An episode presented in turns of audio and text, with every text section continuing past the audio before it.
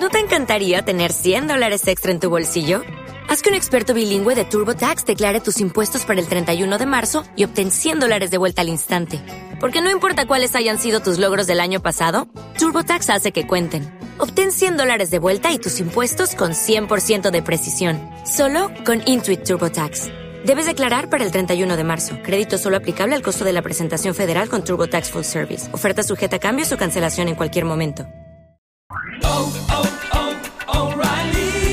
¿Necesitas ayuda? En O'Reilly Auto Parts te ayudamos. ¿Necesitas algún consejo? Te aconsejamos. Nuestros profesionales en autopartes están siempre disponibles para ayudarte a encontrar lo que necesites. Excelente servicio al cliente es solo una de las ventajas que ofrece O'Reilly Auto Parts. Los profesionales en autopartes. Auto Parts.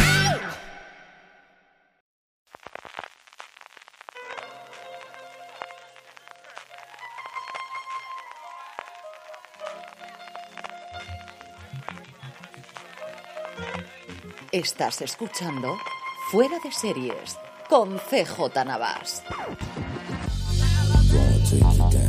Bienvenidos a Streaming, el programa diario de fuera de series en el conservador CJ Navas te trae las principales noticias, trailers, estrenos y muchas cosas más del mundo de la serie de televisión. Edición del viernes 1 de abril, cambiamos el mes, llegamos al fin de semana y tenemos muchas cosas, especialmente muchos estrenos. Hasta seis series nos llegan hoy en estreno a nuestras pantallas. Antes de todo esto, Love BAFTA, que nos quedamos ayer porque el programa ya iba muy largo con las nominaciones de Love BAFTA sección Ya sabéis que el cine se dio hace un mesecito aproximadamente en la larga, larguísima carrera a los Oscars. La gran triunfadora en nominaciones, Russell T. Davis con It's a Sin, 11 nominaciones, 11 ni más ni menos, 6 de ellos en las categorías principales, igual que ocurre en los semis, hay categorías técnicas que se dan en otra gala y la gala principal con las categorías que todos conocemos, incluyendo mejor director, mejor miniseries y 5, hasta 5 nominaciones en los apartados de actuación. La siguiente con mayores nominaciones ha sido Landscapers, la serie que aquí pudimos ver a través de HBO Max, que ha 7 nominaciones, pero curiosamente no han nominado a Olivia Colman, que quizás era el gran atractivo, y si me hubiesen dicho cuál era del Landscaper la nominación que tenía más clara, era la de Olivia Colman. Pues no, no ha sido así.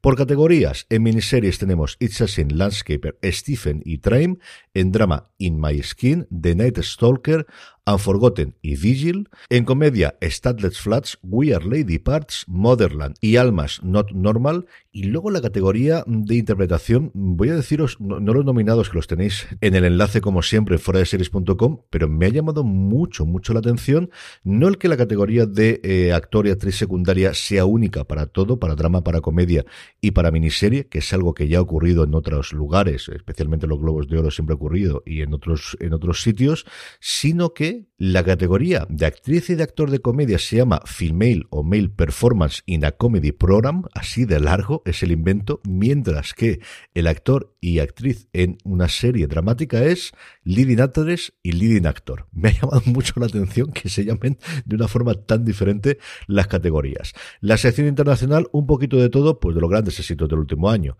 The Underground Railroad, Succession, El Juego del Calamar, Mero Fistown, Lupin y Call My Agent, que está funcionando tremendamente bien fuera de Francia, especialmente a partir de que entró, eh, si no recuerdo mal, en Netflix en Estados Unidos, de su país de origen, la serie francesa. Seguimos con noticias. TNT ha anunciado por fin cuándo vamos a poder disfrutar de la última temporada, de la quinta y última temporada de Search Party, una comedia divertidísima y con un punto dramático tremendamente entretenido. El 27 de mayo será cuando veamos esto que posteriormente pasará a HBO Max. La serie completa la tenéis en TNT Now y si no le habéis dado una oportunidad y estáis buscando una serie mm, diferente y en la que dedicar pues esos 20-30 minutitos que tengáis de vez en cuando, darle una oportunidad a Search Party, que yo creo que os puede sorprender y os puede gustar bastante. Y por último, lo llevaba diciendo toda la semana que quería dedicar el día que nos permitiese la actualidad un poquito de tiempo a eh, el artículo que escribieron en Vulture, realmente la entrevista con la creadora del Club de las Babysitters, la realizó la periodista Catherine Van Aderoak, que tuvo oportunidad de hablar con Richard Zuckert, por la importancia que tiene, yo creo que en saber un poquito cómo funcionan las métricas de Netflix. Las preguntas son bastante normalitas inicialmente, le preguntan desde cuándo sabías que no iban a renovarte, la creadora contesta que en febrero se extrañaba que no le dijesen nada, que normalmente Netflix mm, cuando te cancela, te cancela rapidísimamente, pero no sabía nada. Pero aquí ya empieza a contar alguna cosa y dice, siento que las métricas internas de Netflix pueden cambiar de mes a mes. Algo que hace tres meses estaba muy bien, de repente ahora no es lo que necesitaban. Y aquí el Instituto Periodístico, mm, la verdad es que funciona muy bien para Catherine, que ve que aquí hay ganas de soltar, que yo creo que adivina que aquí tiene ganas de hablar la creadora, le habla de las métricas y le dice, cuando me hablas de métricas, ¿quieres decir los números reales o un sentido de la dirección creativa? Y la respuesta aquí es tremendamente reveladora. Creo que son los números, pero en concreto cómo están funcionando las series en los diferentes territorios, es decir, países en los que está la plataforma. Hasta donde puedo saber, todo lo que Netflix hace está basado en cómo ayuda al crecimiento de suscripciones. La verdad es que cuando tu show funciona muy bien en Norteamérica, como ocurría con el nuestro, por la parte de Netflix pues todo el mundo, prácticamente todo el mundo que tiene Netflix en Estados Unidos ya lo tiene. Lo que están buscando es aumentar las suscripciones en otras partes del mundo donde nuestra serie no tenía mucho reconocimiento. Fue una experiencia extraña. Te llaman y te dan los números a los 7 días del inicio de la emisión y a los 28 días. Nuestro número parecía que estaba bien, era lo que ellos esperaban. Estaba muy cerca de lo que habíamos hecho la temporada anterior, así que no estaba muy preocupada. De repente, conforme veo que no se toman una decisión en, cuanto a la renovación, empecé a preocuparme y al mismo tiempo es que el show tenía muy buenas críticas, nos habían nominado y habíamos ganado varios premios, a la gente parecía que le encantaba, así que teníamos un show que tenía una audiencia fiel, pero no era un hit monstruoso, que le gustaba y que era adorado por los fans. ¿Importa esto algo? Pues no lo sé. La verdad es que tuvimos la mala suerte de salir justo al mismo tiempo que el juego del calamar, que les mostró hasta qué punto de locura podían llegar los números. Y cifras que eran totalmente respetables y mostraban éxito el año pasado, de repente las empezaron a ver de una forma distinta. No tengo acceso a muchísimos datos y en general los creadores no tienen acceso a estos datos en Netflix. Así que esto es mi impresión y lo que yo saco en conclusión.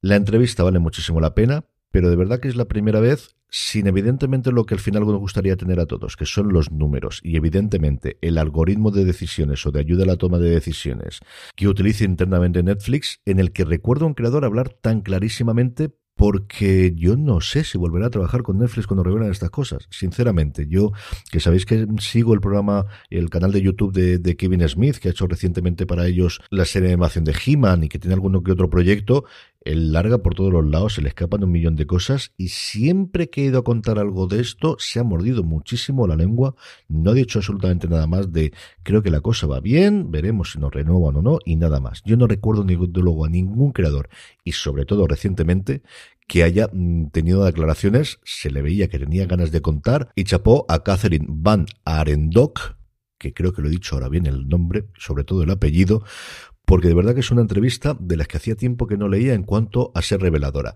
La tenéis completa como siempre las notas del programa, ya sabéis, dentro de fuera de series.com. Trailers. Nos quedó ayer colgando el de Alice in Borderland, la segunda temporada de Netflix. Es que teníamos Elite, es que teníamos Ozark y no íbamos a contar tres, ya eran muchos. Y luego Star Trek que sigue poquito a poquito anunciando, mostrando al resto del personaje nuevo del puente de Star Trek Strange New Worlds. Estrenos, pues todo lo que no hemos tenido la semana durante la semana los tenemos hoy. Vamos por partes. Amazon Prime Video trae la segunda temporada del Internado de las Cumbres hasta altura del partido, sabéis si la vais a ver o no, así que no nos vamos a extender. También Amazon Prime Video nos trae Un Lobo como yo, una serie original de Peacock en Estados Unidos con Josh Gad e Isla Fisher. El personaje de Gad vive con su hija Emma en los suburbios de Adelaida, en el sur de Australia. Se están recuperando de la pérdida de su mujer y de su madre, respectivamente, y luchan por conectar entre sí. Una mañana, en el coche en el que van, es embestido por un jeep que se salta un semáforo en el rojo Emma sufre un ataque de pánico, la consuela Mary, que es el personaje de Isla Fisher, que la calma de una forma que a Gary le deja totalmente alucinado y empieza un bonito romance con un giro que se puede prever, sobre todo con el título, pero que no voy a revelar por si queréis verla. Es una serie de la que hubo bastante buenas críticas en Estados Unidos, pero como casi todo lo de Peacock, no ha llegado a funcionar absolutamente nada. AXN Now nos trae Aleph, una serie turca de ocho episodios que gira en torno a dos policías, Kemal, un joven y ambicioso detective, y Setar, más veterano y experimentado. Algo que hemos podido ver unas 58.474 veces en series policiales, aquí con el atractivo, primero de ser una serie turca y luego de que el trasfondo de lo que van a investigar los dos policías, porque como podréis comprender, investigan cosas, tiene un trasfondo místico, un trasfondo con la historia otomana y islámica. Al final, Aleph se llama así por ser la primera letra del alfabeto hebreo, así que si estáis buscando una serie policial diferente, pues aquí la tenéis. Netflix estrena El último autobús tras embarcarse en una excursión capaz de cambiar vidas. Un grupo de avispados estudiantes luchan para salvar la humanidad de un ejército de implacables drones. Vale, pues ya está mucho más. Cosmo nos trae la segunda temporada de Van der Valk, Policías en Ámsterdam, serie con la calidad habitual de Cosmo y desde luego el gran estreno del viernes Slow Horses, la serie de espionaje con humor negro, con Gary Oldman interpretado a Jackson Lamb, un líder de espías encargado de supervisar a los espías que han metido la pata bajo el mando del personaje de Gary Oldman. Tenemos también a Kristen Scott Thomas, tenemos muchísimo humor negro, desde el trailer lo podéis ver, yo he podido ver ya varios de los episodios, es una serie que me tenía totalmente convencido desde que se anunció, desde que vimos la primera foto de Gary Oldman encima del escritorio, sin zapatos, con calcetines, con agujero, que todo es importante en este caso, sin duda para mí el mejor estreno de este viernes. Un poquito de top, damos hoy el de Just Watch, sabéis, la plataforma en la que podéis buscar dónde se emite cada una de las series en diferentes países, está en un montón de sitios, incluidos España, pues que todas las semanas saca un listado en función de lo que ellos llaman su puntuación de popularidad que lo que hace es reflejar, pues en función de las series que se han añadido, que se han buscado, que se le han dado el puntal arriba, a través de unos serios algoritmos, ¿cómo lo hacen? Pues lo que os digo, lo harán de alguna determinada forma, el caso es que nos da contenido para poder hablar a los periodistas.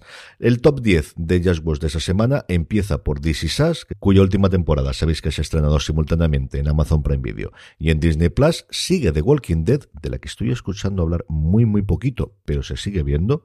Tercero, La Unidad, que sigue una semana más aquí arriba, le está funcionando muy bien, al menos en estas métricas indirectas. La serie a Plus, Ataque a los Titanes, Outlander, mi primera gran sorpresa, DMZ, porque yo creo que al final es una serie que no he conocido a nadie que le haya gustado mucho, sí que le ha gustado, pero no que le haya gustado mucho. Y solamente son cuatro capítulos, Peaky Blinders en el 7, Guardianes de la Noche en el 8, Merlí, que aparece aquí, sorprendentemente para mí, en el puesto número 9, y sorprendentemente también por estar tan bajo los Bridgerton, que es la serie que ha dado métricas Netflix que más reproducciones ha tenido en la historia de Netflix en su primer fin de semana de estreno, detrás de la última parte de La Casa de Papel, que sigue siendo la serie más vista en la plataforma del Gigante Rojo durante los tres días, viernes, sábado y domingo, durante el fin de semana de su estreno. Y terminamos con la buena noticia del día, ración doble de Slow Horses. Antes os he hablado de la serie y ahora os hablo de la canción, de la música de la canción.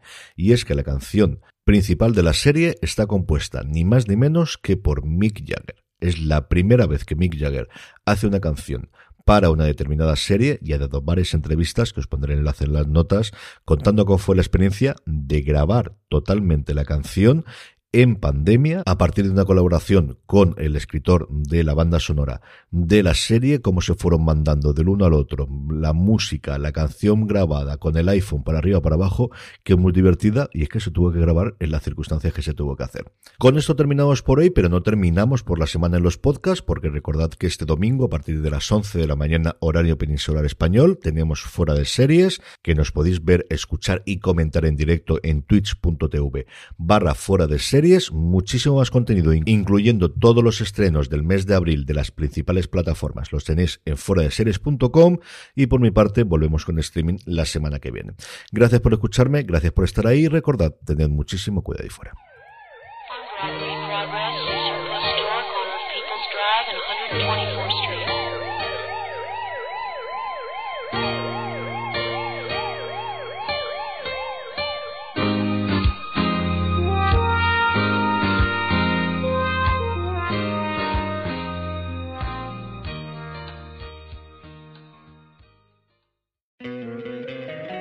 encantaría tener 100 dólares extra en tu bolsillo? Haz que un experto bilingüe de TurboTax declare tus impuestos para el 31 de marzo y obtén 100 dólares de vuelta al instante. Porque no importa cuáles hayan sido tus logros del año pasado, TurboTax hace que cuenten. Obtén 100 dólares de vuelta y tus impuestos con 100% de precisión. Solo con Intuit TurboTax. Debes declarar para el 31 de marzo. Crédito solo aplicable al costo de la presentación federal con TurboTax Full Service. Oferta sujeta a cambios o cancelación en cualquier momento. En Sherwin Williams somos tu compa, tu pana, tu socio, pero sobre todo somos tu aliado, con más de 6.000 representantes para atenderte en tu idioma y beneficios para contratistas que encontrarás en aliadopro.com. En Sherwin Williams somos el aliado del PRO.